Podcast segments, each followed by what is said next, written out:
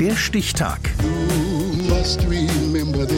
Die Chronik der ARD. 30. März 1853.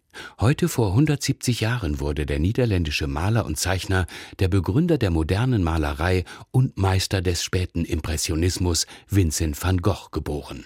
Silke Hennig.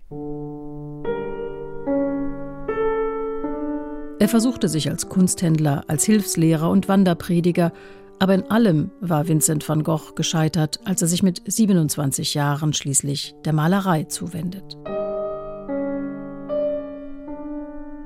Dabei hatte er bis dahin weniger durch kreatives Talent auf sich aufmerksam gemacht, als durch sein Außenseitertum, wie eine seiner Schwestern sich erinnerte. Bruder und Schwestern waren ihm fremd. Sich selbst und seiner eigenen Jugend stand er wie etwas Fremdem gegenüber. Das bleibt der Grundton seines kurzen Künstlerlebens, trotzdem er im Erwachsenenalter eine besondere Nähe zu seinem jüngeren Bruder Theo entwickelt, einem Kunsthändler, dem er in hunderten Briefen nicht nur von der Folter seiner Einsamkeit schreibt. Von Pa hörte ich, dass du mir, ohne dass ich etwas davon wusste, schon lange Geld geschickt hast und mir dadurch tatkräftig hilfst, mich durchzuwirken. Nimm meinen herzlichen Dank dafür. Ich habe die feste Zuversicht, dass du es nicht bedauern wirst. Vincent van Gogh bleibt zeitlebens auf die ideelle und finanzielle Unterstützung seines Bruders angewiesen. Er malt und zeichnet autodidaktisch, zunächst die Menschen und Landschaften seiner Heimatregion Brabant. Der erdige Realismus dieser ersten Zeit endet, als er sich mit dem Impressionismus auseinandersetzt und in Paris zu einer expressiven Malweise findet. Mit seinem Umzug nach Südfrankreich hält sich Van Goghs Palette auf. Hier, in Arles, will er mit Malerfreunden wie Paul Gauguin leben und arbeiten, mit diesem sogar in die Tropen weiterziehen. Doch die beiden konkurrieren auch. Das Gespräch ist oft von einer unerhörten elektrischen Spannung und manchmal sind wir hinterher so erschöpft wie eine elektrische Batterie nach der Entladung.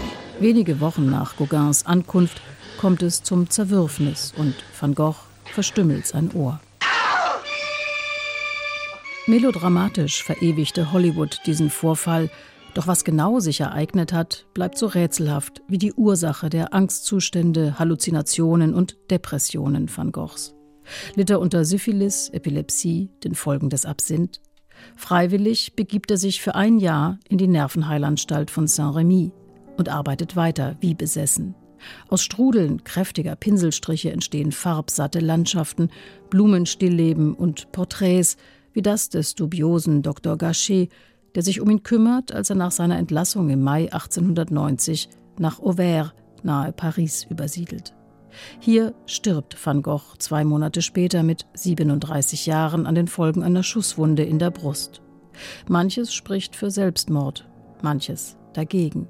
Der Tochter seiner Wirtsleute zufolge hatte er den herbeigerufenen Gendarmen noch sehr ruhig erklärt. Das ginge niemanden was an. Es habe ihm völlig freigestanden, das zu tun, und weiter war nichts aus ihm herauszubekommen. Nur wenige Jahre nach seinem Tod setzt der phänomenale Erfolg ein, der Vincent van Goghs Bilder heute Spitzenpreise im Kunstmarkt und Auflagenrekorde als Kunstdrucke erzielen lässt.